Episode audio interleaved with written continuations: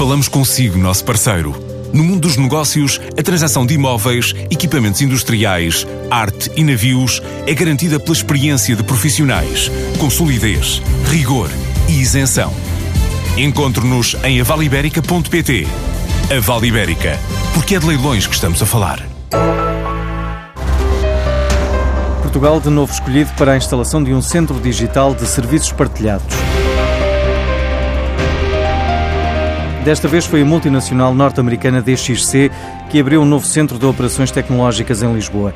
Trata-se de consolidar a presença no país, tendo agora surgido a oportunidade, como refere Manuel Maria Correia, diretor-geral da DXC Portugal. Agora reuniram-se as condições para que isso acontecesse. E, portanto, além da nossa operação, que tem crescido de uma forma sustentada nos últimos dois anos, há agora a abertura de uma nova linha de negócio, neste caso na área de Business Process Services, e que uh, faz com que uh, procedamos à abertura de um novo centro de serviços partilhados que vai ter não só esta área de negócio, como também as áreas de inovação tecnológica que abordam estes temas da transformação digital. Numa primeira fase, o Centro de Operações tem 45 colaboradores, mas o objetivo é contratar muitos mais, altamente qualificados. Este centro pode duplicar, triplicar, quadriplicar, tudo dependerá um pouco também do negócio e de como ele evolua nos próximos tempos.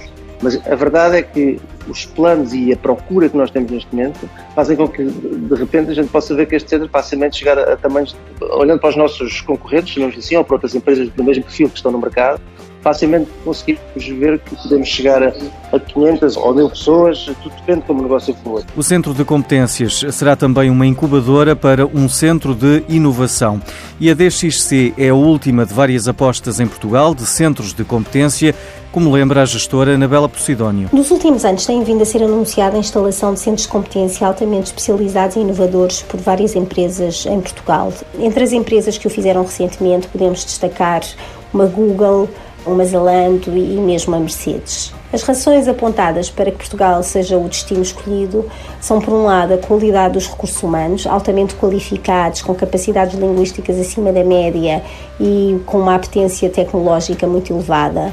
Por outro lado, a localização estratégica de Portugal. Portugal é o país da Europa que está mais próximo dos Estados Unidos e é também aquele que tem uma diferença horária relativamente pequena se nós considerarmos cidades como São Paulo ou como Moscovo.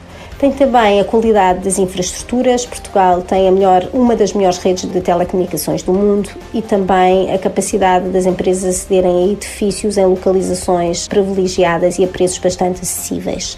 E no fundo estas empresas têm, juntaram-se a outras que já o tinham feito anteriormente, empresas como a Altran, Cisco, BNP Paribas, Xerox e a Fujitsu, que já tinham escolhido Portugal como destino para os seus centros de competência, o que faz com que neste momento nós tenhamos em Portugal centros de competência que cobrem diferentes áreas, nomeadamente gestão, contabilidade, arquitetura, design, recrutamento, entre outras. E sendo que há toda uma questão de, de, razões objetivas que levam as empresas a escolher Portugal, não podemos também deixar de, de salientar todas as outras questões mais uh, subjetivas e que têm que ver com a qualidade de vida, a segurança, o clima, bem como a capacidade de acolher e integrar novas culturas. E a incubadora Startup Lisboa comemorou no sábado o sétimo aniversário, tempo para fazer balanços.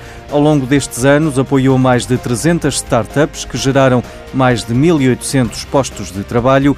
Tem atualmente mais de 100 projetos nas áreas da tecnologia, comércio e turismo.